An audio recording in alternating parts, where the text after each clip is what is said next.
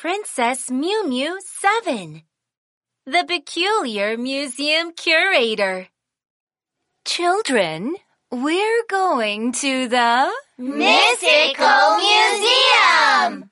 That's right. Sit tight. Here we go. Whoosh!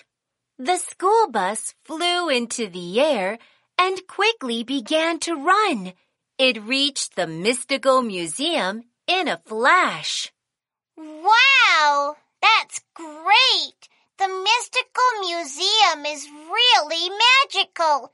It's just like a giant balloon.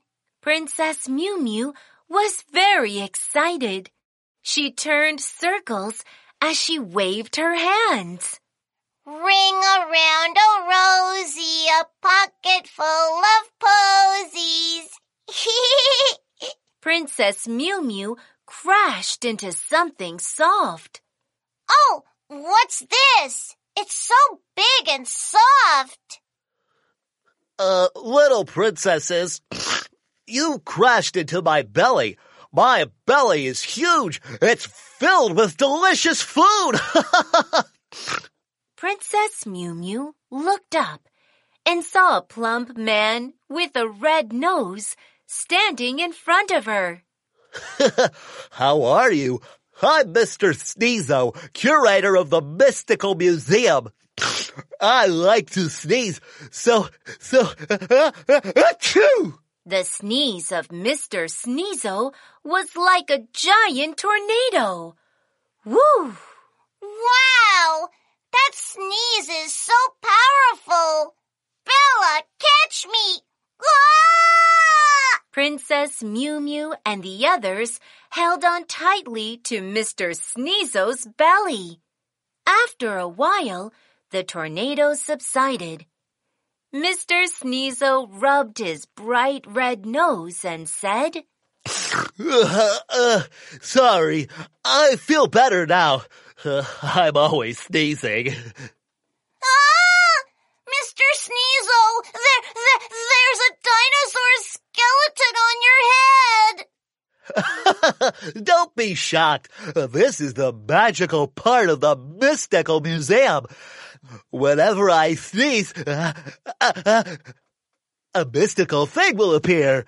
Curator Sneezo put the dinosaur skeleton on the floor. Look, this is the skeleton of a Tyrannosaurus Rex. The skull of the T-Rex is very big and it has lots of sharp teeth in its mouth.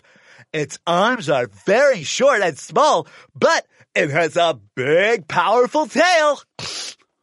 Princess Mew Mew used a magnifying glass to examine the dinosaur's skeleton closely. Wow! It's really, really mystical! Saying that, Princess Mew Mew stretched out her hand, wanting to touch the dinosaur skeleton. But Princess Bella stopped her. Mew Mew, the things in the museum are all very precious. We can only look at them. We shouldn't touch them. Princess Bella is right.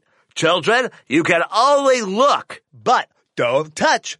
Now, let me conjure up a mystical treasure.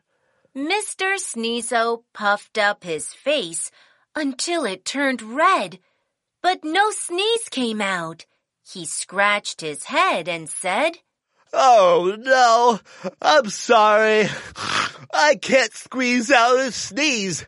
Little princesses, can you help me sneeze? Princess Mew Mew thought for a moment, then started whispering into Princess Bella's ear. Okay, let's do it! Princess Mew Mew and Princess Bella stretched out their hands and walked towards Curator Sneezo. We're going to tickle you! The princesses started to tickle the curator's huge belly. tickle the left, tickle the right!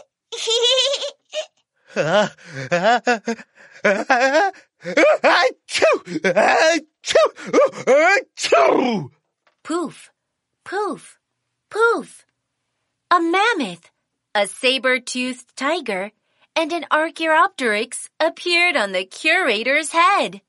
Wow! Mr. Sneezo, is this thing with long teeth and covered with long hair an elephant?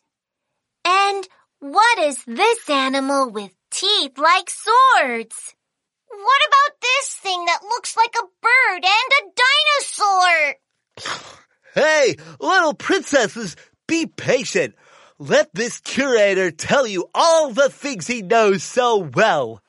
Mr. Sneezo pointed to the woolly mammoth and said, The thing with the long teeth and covered with long hair is a prehistoric elephant called the mammoth. The woolly mammoths used to be the biggest elephants in the world. But they became extinct 10,000 years ago. Okay, I'll remember that. Mammoth, huge prehistoric elephant, already extinct. This animal with teeth like swords is the saber-toothed tiger. Its teeth are very powerful weapons. The last animal is called the Archaeopteryx. All these animals are extinct now. Under Mr. Sneezo's guidance, the little princesses learned about a lot of treasures and animals. Wow! Today I learned about the T-Rex, mammoth, and saber-toothed tiger. My knowledge has really increased by a lot. Thank you, Mr. Sneezo. The Mystical Museum is really magical. I welcome you to come again. Achoo! Achoo!